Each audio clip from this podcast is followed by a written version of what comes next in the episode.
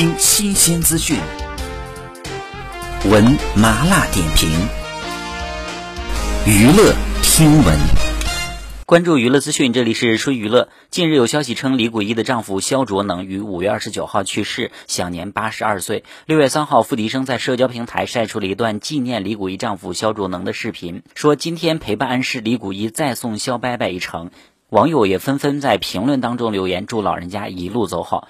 有媒体获悉说，肖卓能呢去世的消息属实，告别式呢已经在六月二号在北京举行。肖卓能生于一九三八年，比李谷一大六岁，是李谷一的第二任丈夫，和李谷一呢育有一女。肖卓能和李谷一结婚以来呢，始终支持李谷一的歌唱事业，而且呢，为人非常低调。李谷一从艺五十八年，唯一一次在社交平台公开晒和老伴儿的合影，是在二零一九年的元旦。照片上，李谷一身穿暗红色底黑花的中式外套，老伴儿肖卓能呢，则身穿深灰色的西服。李谷一的双手呢，随意搭肩依靠着老伴儿，夫妻俩呢，都笑得非常平和，精气神儿十足。好，以上就是本期内容，喜欢请多多关注，持续为您发布最新娱乐资讯。